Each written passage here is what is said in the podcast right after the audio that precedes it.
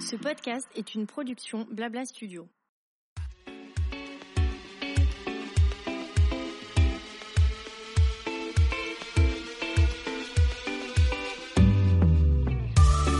Bonjour à toutes et à tous et bienvenue dans mon émission Julia Donoton. Après avoir créé une agence de communication, l'agent chez Julia, j'ai décidé il y a presque deux ans de me lancer dans une nouvelle aventure passionnante, ma propre émission de podcast. J'y reçois des leaders d'opinion et des entrepreneurs, hommes et femmes, issus du milieu du blogging, de la mode, de la beauté, du sport, de la restauration et de l'hôtellerie. Mon ambition, vous proposer des conversations inspirantes et inspirées pour qu'après l'écoute d'un épisode, vous soyez vous aussi ultra motivé pour réaliser vos projets. C'est parti pour une nouvelle conversation sur Julia Donne le ton.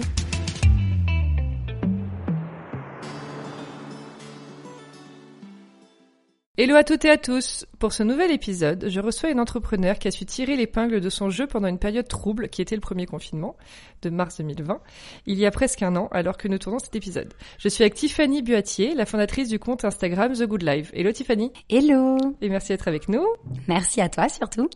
Alors pour commencer, j'aimerais que, comme d'habitude, tu nous parles un peu de toi, d'où tu viens, qui es-tu, tout ça, tout ça. Je viens de Nice à la base. Je suis à Paris depuis un moment déjà, je pense depuis mes 18 ans, et j'ai fait un petit break à Londres de 7 ans, où j'ai eu mes deux enfants, Brune et Com, qui ont maintenant 7 et 4 ans. Et voilà, donc je suis styliste freelance depuis maintenant plus de 12 ans en plus du reste. Et euh, j'avais déjà monté une, une boîte quand j'avais 25 ans qui s'appelait Petit Hood, qui était un e-commerce sur l'enfant et un magazine. Et voilà, là maintenant, je lance euh, un nouveau projet depuis un an qui Mmh, s'appelle The Good Life. Voilà, donc on va parler plus en détail parce que c'est hyper intéressant, je trouve. J'aimerais savoir, et Mhm. je pense que ça va intéresser des gens, à quel moment tu as eu cette idée? C'est-à-dire que tu as lancé The Good Life, on était en mars 2020, donc premier confinement un peu qui tombait, enfin tout le monde est tombé un peu des nues, hein, donc euh, tout le monde, enfin personne n'a pu, en tout cas les marques, se dire ok, il y a ça qui arrive, on va prévoir Mhm. ça, ça, ça dans notre communication, etc. Et toi du coup, voilà, est-ce que tu peux nous raconter comment ça s'est passé, Bien comment tu as eu l'idée de l'ouvrir? Donc en fait, euh, à cette époque, toutes les marques, euh, tout le monde, enfin le monde était un peu à l'arrêt. Et de mon côté, euh, donc on passait tous beaucoup de temps, je pense, sur nos réseaux. Et à cette époque, je, je me rendais compte qu'il y avait pas mal de lives et j'ai toujours aimé un peu cet univers du wellness, de la beauté, du sport. Enfin, j'étais déjà dedans et je recevais pas mal de notifications de marques comme quoi ils faisaient des lives. Et en fait, j'en partageais sur mon compte perso. Et je recevais plein de messages de marques comme Caudalie, Olidermi, enfin, on partageait ensemble sur comment on pouvait faire, euh, enfin, tout c'était un peu désacralisé, même la communication entre pourtant les marques qui étaient euh, assez difficiles à approcher était totalement désacralisée. Donc en fait, euh, je l'ai partagé depuis, je pense, une semaine sur mon compte perso, j'avais plein de partages, plein de retours, et une soirée comme ça, mais vraiment, euh, je pense qu'il était 18 heures, je me suis dit, bon bah écoute, euh, pourquoi pas, euh, au lieu de les faire sur mon compte perso, le faire sur un vrai compte, ça s'appellera The Good Life. J'en parlais à une copine, euh, Alexandra Jubé, euh, avec qui je partage beaucoup sur euh, l'entrepreneuriat, les idées, enfin on aime bien partager là-dessus. Et elle me dit, ben viens, essaye, hein, franchement ça coûte rien et tout. Donc je fais le logo sur Etsy, je pense euh, en une heure, je lance, qui n'a pas changé d'ailleurs. Je lance The Good Life et euh, le lendemain j'avais déjà euh, et je crée un peu une sorte de vidéo un petit peu virale pour le lancer qui a été beaucoup partagé, qui a bien marché. Et au final, le projet s'est lancé comme ça. Et trois semaines après, on avait, euh, je crois, on était à plus de ouais 5-6 000 abonnés. Il y en a moi 10 000. En un mois, 10 000. Et clairement, là maintenant, on est à 18K. euh, ça fait un an. Ouais. C'est Voilà. fou, hein. Oui, C'est fou cette histoire. c'est vraiment Mais ça du le commencement. Du coup, t'as dû énormément travailler pendant ces deux mois. Alors oui, honnêtement, c'était très euh, intense parce que d'une certaine manière, euh, je pense que tout le monde était à l'arrêt. Moi, pas du tout. Le confinement était vraiment bénéfique pour moi déjà parce que Bah oui. Je trouvais que c'était un temps un peu suspendu et j'avais aussi la chance de pas avoir mes enfants. Parce que enfin la chance entre guillemets mais enfin ils étaient chez leurs grands-parents ce qui m'a permis de me concentrer vraiment sur mon projet.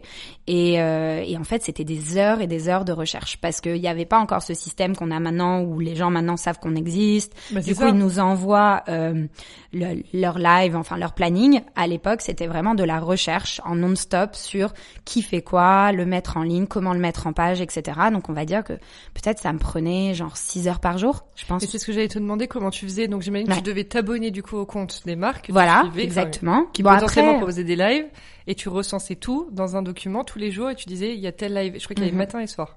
Euh, matin et après-midi. Euh, oui, exactement. Au début, ça a commencé. En fait, au début, enfin, c'est un working progress de Good Life Oui, au niveau de l'agenda, parce que ça c'est, euh, ça a commencé comme ça. Après, il y a eu la deuxième période de confinement où il y avait moins de live, donc on a dû réadapter le modèle. Puis maintenant, on le réadapte. En fait, en bref, on, on est obligé de réadapter cette partie d'agenda sur notre compte assez souvent.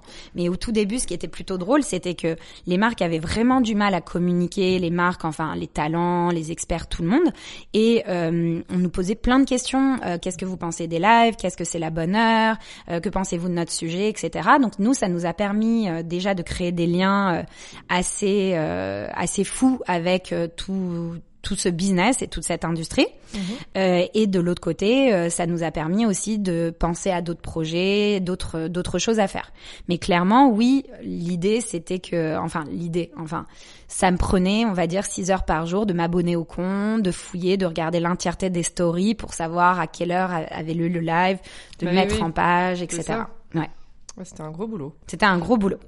Et du coup, est-ce que t'as rapidement gagné en abonnés? On le disait, t'es arrivé à 10K en un mois. Tu pensais que ça arrivait si vite? Non, pas du tout. En fait, honnêtement, je pense que ma vidéo que j'avais fait à cette époque a plutôt bien marché, beaucoup bien plutôt bien tourné et que d'un autre côté, il y a un deuxième compte qui s'est monté à cette époque, mais un peu plus tard que le nôtre et honnêtement, si tu voulais avoir un agenda et te faciliter la vie et l'idée encore euh, de ce compte de base était le partage puisque l'idée c'était un de partager un agenda pour tout le monde pour que tout le monde puisse profiter de ce temps un peu suspendu pour faire des choses, découvrir des nouveaux talents, découvrir Mhm. des nouveaux experts, mais ça m'a permis aussi d'aider euh, des petites marques ou des jeunes professeurs ou des des experts en fait qui avaient pas une Oui. grosse communauté parce que c'est difficile à acquérir maintenant sur les réseaux et qui du coup étaient euh, au milieu d'un agenda où on pouvait avoir je sais pas un super live de euh, Kodali euh, sur la beauté euh, avec un prof de yoga qui était pas très connu euh, juste en dessous et, et voilà donc ça a fait favoriser un peu euh, Mm.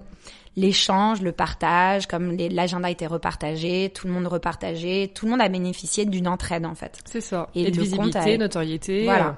Et c'est rigolo parce que c'est vrai que les lives, moi je, je pensais pas, pourtant je, suis- je suis dans le métier, enfin j'ai une agence de com, tu vois, à la base, mais je pensais pas que les lives seraient, se seraient autant développés pendant le premier confinement. Et c'était hyper intelligent parce que il y avait plein de choses à faire. J'ai trouvé ça un peu frustrant de mon côté parce que du coup il y avait tellement de choses que tu pouvais pas tout faire non plus. Mhm. Et du coup, t'es, ou alors t'étais vraiment collé à ton téléphone euh, toute la journée. Mais bon, dans l'idée, il y a des gens quand même qui travaillaient aussi euh, Mhm. en télétravail. Mais du coup, ouais, bref, c'est, c'est quand même très rigolo. Et alors, tu le disais, ça s'est un peu atténué quand même. Il y a, il y a moins de live aujourd'hui. En tout cas, ils sont moins vus. Mais par contre, ils sont toujours aussi vus en IGTV derrière. Exactement. Voilà. En fait, ce qui s'est passé, c'est que ben il y a eu euh, cette période là où il y a eu une explosion des lives qui était le premier confinement. Avec ces effets, ça dépendait des gens. Il y a pas mal de gens qui avaient envie d'en suivre. Il y en avait d'autres, ça les a frustrés. Enfin, honnêtement, ça c'est une autre sorte de question, mais qui est assez intéressante à se poser. C'est-à-dire qu'est-ce que ça a créé chez les gens en fait? Qu'est-ce que ça ça a été bénéfique clairement pour les marques? Parce que ça leur a permis de communiquer et de donner euh, quelque chose à leurs abonnés, à leur communauté, à leurs clients. Parce qu'il y en a qui ont arrêté de vendre. Complètement. En tout cas, pendant cette période, et qui du coup devaient quand même animer leur communauté avec autre Voilà. chose. Donc c'est vrai que tout le monde s'est Et, et donc ça, c'était euh. super. Il y a eu l'autre côté, le revers de la médaille, où il y avait des gens aussi qui se sont sentis un petit peu mis sous pression par le fait qu'il y avait une abondance de choses à faire et qu'ils ressentaient un peu un faux mot de rater le confinement, etc. Ça, je pense que tout le monde en a beaucoup parlé dans les journaux. Enfin, Ouais. Mm. on, a, on a vu ça un petit peu partout. Et donc, euh, effectivement, euh, cette profusion euh, de live, euh, d'avoir l'impression de pas pouvoir suivre les choses, participer à ça. De notre côté, nous, on a choisi au contraire de favoriser l'entraide, d'en parler, de les partager. Et euh, donc, premier confinement, euh, beaucoup, beaucoup de live, honnêtement, dans tous les sens. Ça s'est beaucoup calmé pendant le deuxième confinement. Euh, de notre côté, c'était début d'été. On se disait, bon, ben, quelle va être la nouvelle aventure de The Good Life? Parce qu'il faut savoir que la plupart des marques ou la plupart des clubs de sport ou des talents ou des experts ont commencé à se digitaliser. Dans Oui. le sens où euh, d'abord euh, ils faisaient des lives gratuits, après ils ont créé des plateformes digitales. Mhm. Enfin honnêtement ça a été euh, une nouvelle ère et un- une nouvelle époque en fait Complètement. pour tout le monde. Donc à cette époque il y avait une question qui se posait un petit peu, c'est qu'est-ce qu'on allait faire? Est-ce qu'on allait juste rester un agenda? Euh, Comment on allait euh, avoir euh, un peu euh, un aspect euh, financier de tout ça en fait. Bah oui, c'est ça. Voilà. ton business. euh, Voilà, quel development. allait être le business Ouais. model de en fait The Good Life. Donc euh, pendant l'été, je me suis donné un petit temps de repos pour voir si le compte continuait à monter Mhm. malgré euh, le silence, Mhm. euh, ce qui était le cas. En fait, on prenait à peu près, je sais plus, euh, 200 abonnés par semaine sans rien faire. Donc le compte continuait clairement de marcher.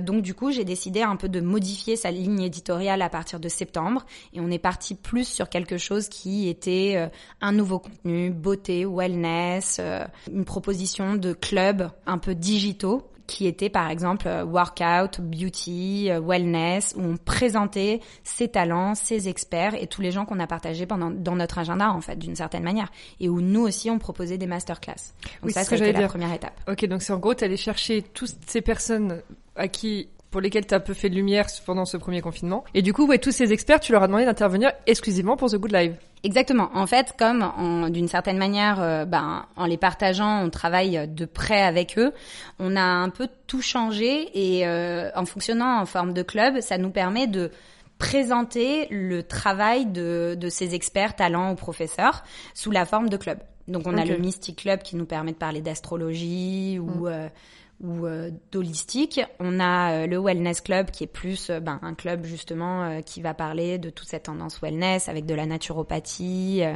enfin plein de choses de, de ce style. Et on a le Workout qui est plus sport et, euh, et voilà. Et c'est des Et le clubs. Beauty, pardon, qui est Oui. sur la beauté. Ok. Et l'accès au club est gratuit? Oui, Ou bien sûr. En ouais. fait, ce qu'on fait, c'est que on met en avant euh, l'accès au club, il est gratuit pour nos abonnés, et de Mhm. notre côté, on met en avant en fait des marques, des experts, des talents euh, par ce biais.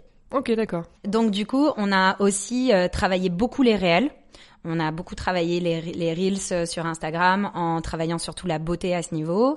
On a aussi ouvert une agence spécialisée dans les lives digitaux, dans les événements, les expériences. Et voilà, on a commencé à travailler avec des marques dès le départ. Payot pour le lancement de leur nouvelle cure, on a travaillé avec Pandora pour le lancement de la Saint-Valentin et on travaille avec beaucoup de marques à ce niveau. euh, en commençant de l'invitation jusqu'au euh, la semaine de live, une programmation ou d'autres choses. Oui, c'est top parce qu'en fait, en travaillant, enfin en mettant en avant ces lives pendant le premier confinement, t'en as fait un peu une spécialité d'Instagram et d'une manière de communiquer euh, qui reste, voilà, les reels comme tu disais, qui est nouveau, les, IGTV, je vais y arriver, Mhm. euh, et les lives. Et selon toi, les lives, c'est encore euh, de beaux jours. euh, Bah alors je pense qu'en fait oui parce que de temps en temps il y a des bas et de temps en temps il y a des hauts. C'est assez drôle de se rendre compte de ça. Nous on a vraiment une vision très large de ça et je pense que c'est là où est notre force bah oui. Dans notre agence, c'est que ça nous permet en fait de savoir ce qui marche, les lives qui sont les plus vus, à quelle heure ça marche et ce qui se passe en fait par rapport à des moments en fait euh, de société. Et oui, je pense qu'en fait clairement maintenant les gens ne sont plus collés sur leur téléphone pour regarder un live, ils ont bien compris qu'on pouvait le regarder en replay en IGTV. c'est ça. Donc le nombre de personnes durant un live est beaucoup moins important qu'avant, mais est beaucoup moins important même pour une marque, pour euh, Mm. pour savoir si le live a plu ou pas. C'est surtout le nombre de vues en IGTV qui reste le plus important, et c'est surtout que ça nous a ouvert un champ des possibles qui était tout autre, avec par exemple euh, l'organisation de nouvelles expériences digitales, donc pas forcément euh, sur Instagram, mais ça Oui. peut être sur d'autres supports, euh, ça peut être des masterclass. Ça a ouvert un champ des possibles au niveau de l'expérience digitale et comment on allait traiter cette nouvelle information. C'est top. Ça m'étonne pas que ça intéresse beaucoup. les marques notamment. Et après, je te le disais hors, euh, hors micro, Mhm. mais je trouve ça dingue parce que pendant le premier confinement, il y a quand même du coup des, des marques, des entrepreneurs qui, qui étaient bien stressés, qui n'avaient pas forcément de vision sur euh, l'avenir, etc. Et toi, tu as réussi à créer un nouveau business. Oui, alors euh, il faut savoir que en fait, le- je pense que l'entrepreneuriat, c'est un peu quand on met un pied dedans, on a toujours envie d'y remettre un autre pied. Et du coup, en fait, euh, ma première boîte, donc je l'ai montée à 25 ans, je l'ai vendue à 30 ans, et je suis partie à Londres et j'ai fait mes bébés, donc j'étais dans, complètement dans autre chose, mais toujours avec cette idée de trouver une nouvelle idée de business. Et je lis beaucoup de choses là-dessus et on peut rester, euh, quand on a fait une première boîte, on est dans cette naïveté du début, du commencement. Et en fait, lors de, juste après, on est dans la recherche de cette nouvelle naïveté, en fait. Oui, de comment ça va marcher. Du coup, euh, on n'a plus peur, en fait, d'une certaine manière, de l'échec, puisque euh, soit on l'a déjà vécu, soit on a appris, soit on connaît nos erreurs, soit on sait ce qui marche, nos forces, nos faiblesses. Et du coup, je pense que vraiment, euh, ça faisait longtemps que j'avais vraiment envie de créer quelque chose Mmh. dans ce domaine, et que là, euh, finalement, ça a été le projet le moins réfléchi et le plus spontané qui a le plus marché. C'est ça. C'est fou, Voilà. hein, quand on y pense. Oui, complètement. Comme quoi, parfois, ça sert à rien de réfléchir, de se poser. Alors après, ça dépend quoi, Ouais. évidemment. Là, il te, il te suffisait d'un téléphone et d'un compte Instagram. Bien sûr. Voilà, et évidemment de toi qui ensuite travaille derrière, mais oui. ça demande pas euh, énormément de financement, en tout cas, dès le départ. Non. Mais euh, mais c'est vrai qu'effectivement, il y a des projets sur le digital, c'est ça qui est dingue en fait, c'est qu'il y a Mhm. des choses qui peuvent se créer hyper rapidement, sans avoir besoin de trop de moyens, et qui peuvent ensuite, si les choses sont bien faites, qu'on a le bon timing, parce que je suis sûre que le bon timing aussi ça joue, Bien sûr, complètement. partir et décoller assez vite quoi. Ah oui, je pense que le timing est super important et, et comme tu le dis, je pense aussi que ça s'est fait comme ça et que The Good Life c'est surtout un work in progress. Mm. C'est-à-dire que il y a ses avantages et ses inconvénients à entreprendre de façon si rapidement, sans se poser de questions et à monter finalement ton projet en même temps qu'il vit déjà. Oui. Euh, dans le sens où nous notre business plan finalement on a dû le faire euh, on a dû l'adapter en fait au moment on Mhm. le change même pratiquement tout le temps Bah oui. c'est ça qui est super intéressant parce que du coup, ça nous permet de nous adapter. Ça nous apporte aussi beaucoup moins de déception. Bah oui, donc, euh, donc on s'adapte tout le temps, mais aussi euh, ça, ça, c'est vraiment un work in progress dans le sens où on est toujours obligé de peut-être changer notre ligne, euh, peut-être réfléchir à des nouvelles idées. On a même pris des décisions à l'agence que finalement on a reculé pour se concentrer sur des nouveaux projets. Là, à l'heure actuelle, par exemple, quelque chose qui était important, c'est que suite au fait que les lives étaient beaucoup moins importants sur Instagram à partir du deuxième confinement, mais surtout à partir de septembre, Mhm. on a décidé qu'en fait, vu qu'il y avait beaucoup de Zoom et que en fait tous les clubs s'étaient un peu transformés et proposer des Zooms, on les Mhm. mettait sur l'agenda. Nous, de notre côté, ça nous prenait un temps fou. En fait, ça nous prenait le même temps qu'avant, c'est-à-dire, euh, je sais pas, au moins 6 heures par jour, pour finalement un modèle économique qui euh, était pas viable pour nous. Oui. Et finalement, pas de choses en plus. Et surtout, ça nous empêchait de euh, vraiment concentrer nous concentrer sur des projets qu'on a pour le futur, Mhm. qui sont beaucoup plus importants, voilà que ça.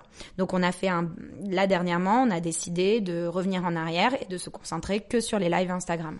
Ok, d'accord. Donc en fait, on prend des décisions comme ça, on Mm. teste, on voit en fonction.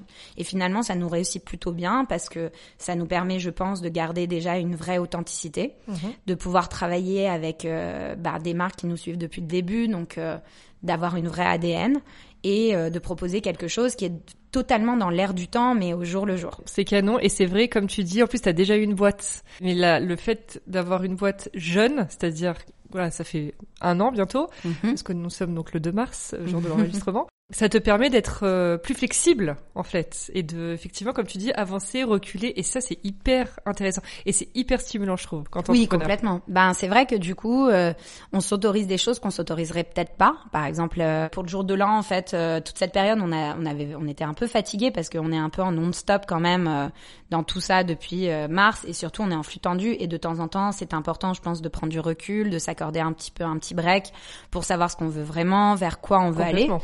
Surtout en plus avec ce rythme de live qui est un peu très très soutenu ou de cours Zoom et de digitalisation massive depuis le premier confinement. Donc euh, c'était une prise de risque, mais on a décidé de faire un vrai break de deux semaines euh, sur notre compte, ce qui nous a permis de remettre un peu les choses en place, de savoir où on allait. Et ça, je pense que c'est quelque chose d'important aussi, et c'est peut-être quelque chose qui te fait moins peur quand c'est ta deuxième boîte. Oui, en c'est fait. ça. Mais du coup, le juste, j'ai- deux questions. Mhm. La première, Vas-y. alors déjà combien vous êtes maintenant Alors maintenant, on est quatre. C'est-à-dire que j'ai une associée, Anne-Claire, Mhm. qui est mon associée depuis septembre, qui a rejoint l'aventure de The Good Life et euh, je ne pourrais pas faire sans elle maintenant. parce que vraiment, maintenant, c'est une aventure à deux. Euh, on a Aude, qui est notre responsable de communication et on a une assistante euh, community management. Ok, trop bien. Et la deuxième question, c'est est-ce que du coup, ce qu'on disait sur le fait d'avoir une, une, une entreprise sur laquelle on est plus flexible pour prendre des décisions, est-ce que c'est pas plus stressant que de se dire, ok, on a ce projet, on va là, et on suit le chemin entre guillemets, évidemment en se remettant toujours un peu en question. Mais est-ce que du coup c'est pas plus stressant? Alors oui et non, euh, mais oui, effectivement, je pense que quand tu as un business model qui est euh, qui est établi, que tu sais vers où tu veux aller, enfin effectivement c'est plus facile peut-être. Euh, tu connais ton chemin, tu sais vers où tu vas. Nous de notre côté, euh, on travaille ça un peu tous les mois. Oui. On va dire. Donc de temps en temps, on passe par des phases de stress où on se rend compte qu'on n'est pas forcément dans la bonne direction. Euh, mais on revient en arrière, on change et oui, effectivement, je pourrais dire que c'est peut-être un petit peu plus stressant. Ouais. Que, mais par exemple, ta première expérience. Ma première expérience, oui, c'était un e-commerce, c'était un, shop. Euh, je faisais des collabs à l'époque avec Colette. Euh, on avait organisé le brunch bazar. Euh, on, on, avait un magazine en ligne. On savait à peu près sur un shop quelle est la ligne directrice en fait de ton business. Là, euh, c'est un petit peu différent, mais c'est ça aussi qui est très stimulant. Mm. Donc beaucoup de stress, oui, parce que aussi, euh, bah, faut s'adapter, euh, faut apprendre. On apprend tous les jours sur le tas en fait finalement. Mais d'un autre côté, très stimulant parce que ça nous permet euh, de vivre un peu bah des choses incroyables au bah, jour le jour. Et t'es quelqu'un stressé toi de base? Moi, à la base, je suis quelqu'un de pas très stressé. C'est cool. Cette chance de pas être très stressé. Euh, donc non, en fait, euh, non, je pense que non, ça, ça va. Et optimiste? Je suis très optimiste, ouais. Je suis plutôt quelqu'un qui voit le verre à moitié euh, plein que vide. ouais. Ouais, ça, je pense que c'est un peu obligatoire voilà. quand entrepreneur. Complètement. Et surtout, euh, bah, le fait d'avoir eu cette boîte jeune, je pense, et de l'avoir vendue, et de savoir que tu peux rebondir, l'échec me fait beaucoup moins peur maintenant. Oui, je oui, pense que tu apprends de tes échecs et que c'est super important. J'ai pas spécialement peur de l'échec, en fait. On va dire que ma peur principale dans l'entrepreneuriat serait plus de perdre mon envie, mon désir profond et de m'éclater dans mon travail. Ah bah c'est rigolo parce que tu as répondu à ah, une de mes questions du podcast qui est ta vision de l'échec. Non mais c'est hyper intéressant. C'est hyper intéressant ce que tu nous dis. Et du coup pour le succès, qu'est-ce que pour toi ça veut dire avoir du succès dans la vie? Pour moi c'est un tout en fait. C'est l'amour, mes enfants, le pro, travailler dans un domaine qui me plaît, vivre dans un endroit qui me fait vibrer. Je viens du sud, c'est hyper important pour moi. Donc je pense que tout ce qui est un peu solaire me porte et, euh, et me, me définit bien. J'aime ma boîte, j'aime ce que je fais et c'est super important pour moi et ça me fait vivre au jour le jour, mais rien n'est plus important pour moi que l'amour et une famille. Mais c'est bien de le rappeler. On n'a pas trop souvent cette réponse dans le podcast. Ah ouais. D'accord. c'est beaucoup. Euh, je sais pas si tu parles aussi comme ça, mais le fait d'être aligné. Mm. Tu sais, sur tous tes projets, tes envies, tes ambitions et tout ça.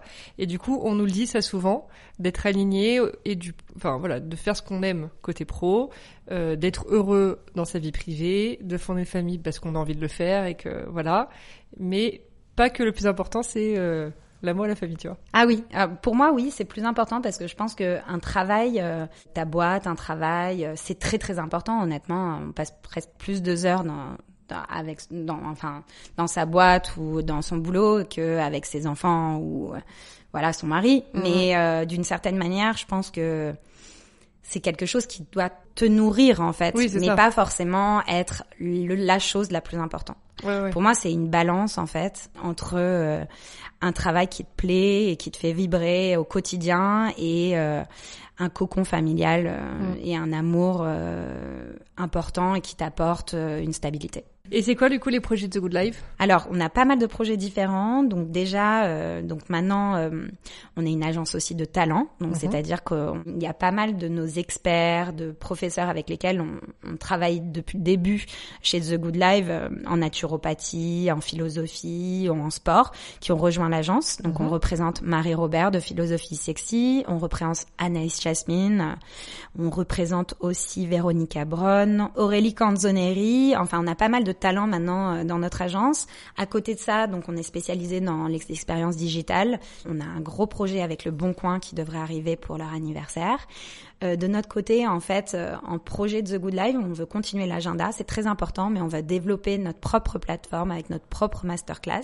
Trop bien. Nos événements aussi en présentiel et en digital, parce qu'on n'a pas juste envie de rester juste derrière bah l'écran, on a envie de partager ça avec tout le monde. C'est ce que j'allais te demander. À côté de ça, on, enfin, après, c'est des projets un peu foufou, mais on y croit. Donc, euh, dans nos projets un peu foufou, mais on y croit, on a euh, l'ambition de créer un festival. Trop bien. Euh, qui regrouperait un peu tous les gens euh, avec lesquels on travaille et tout ce qu'on aime. On a aussi le projet d'une marque de sport, d'une marque de vêtements. Voilà, plein de choses qui arrivent. Mmh.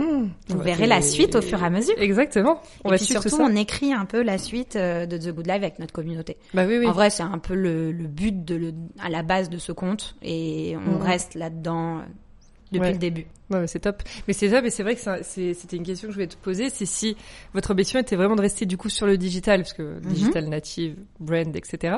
Ou c'était aussi, bah, du coup de, parce que ça manque tellement le lien social aujourd'hui. Complètement. Que je pense que quand on va pouvoir le refaire, les gens vont tellement être ravis de se retrouver entre eux physiquement Ouais. que c'est hyper important. Bah, en fait, nous, de notre côté, nous, on n'a pas du tout envie de rester que sur le digital. Là, on a cette chance d'avoir émergé pendant cette période et euh, de connaître bien ce sujet maintenant qui est les expériences digitales. Mais concrètement, euh, notre vision à long terme est plus de partager. Oui. Moi, j'ai envie de partager, de voir les gens, de leur Mhm. faire découvrir, qu'on organise des grandes masterclass, qu'on Mhm. partage tous les talents qu'on a découverts pendant le confinement. Et après le confinement, d'ailleurs. Trop bien. Et hum, dans, alors j'ai deux dernières questions pour Mhm. terminer le podcast. La première, c'est quel serait le conseil que tu donnerais à quelqu'un qui a envie aujourd'hui de se lancer en communication digitale, par exemple? Je dirais qu'en fait, faut pas écouter sa peur et faut se lancer. et Qu'en fait, euh, si ça marche, ça marche. Si ça marche pas, tant pis, on recommence. Pas mal. On essaye euh, quelque chose d'autre. Mais qu'il faut pas attendre. Je pense Oui. honnêtement que le premier projet, en fait, quand on quand on démarre en fait un projet entrepreneurial, on passe par toutes ces étapes qui est le business model, euh, la- le questionnement perso, le questionnement professionnel, comment on va faire. C'est génial de faire tout ça. C'est très très important. Mais je pense que de temps en temps, le timing, avoir la bonne idée au bon moment et s'écouter sont tout aussi importants.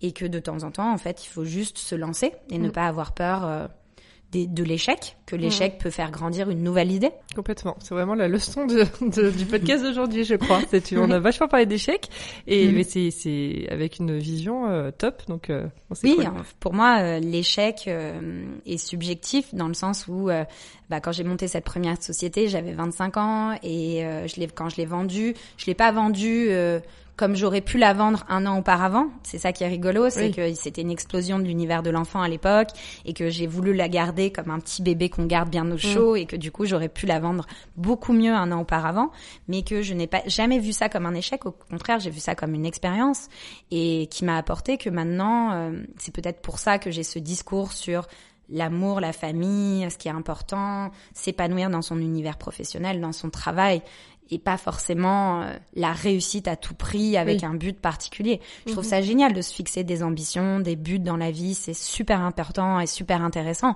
que ça soit personnellement ou professionnellement, mais clairement, je pense que c'est aussi important d'avoir conscience de ses faiblesses, de ses défauts, de ses qualités, et que en fait, tout est possible. Le champ Mm. des possibles est ouvert, on peut se réinventer à chaque fois, euh, tout peut recommencer. Mm. C'est un éternel corps recommencement, ça. que ça soit dans le perso ou dans le pro, et que du coup, euh, ne pas, surtout pas vivre l'échec pro professionnel ou l'échec entrepreneurial comme quelque chose de Comme une définitif, fin, en fait. Voilà. comme une fin en soi. Au contraire, c'est un recommencement. Et alors, qu'est-ce que tu dirais à la Tiffany d'il y a un an, qui a créé The Good Life? Alors je lui dirais, fais-toi confiance, écoute ton instinct et la petite voix qui est en toi, qui est Hmm. apparemment toujours juste. Ouais, exactement, c'est vrai, hyper important. Oui. notion aussi.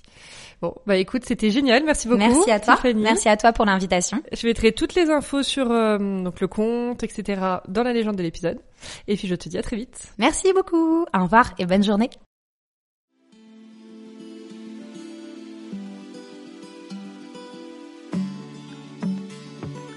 Merci d'avoir écouté l'épisode d'aujourd'hui. N'hésitez pas à me laisser vos commentaires, avis et notes sur les plateformes de diffusion et sur mon compte Instagram, l'agent chez Julia. Je suis toujours ravie de vous lire. À bientôt pour une nouvelle conversation sur Julia Donne le ton.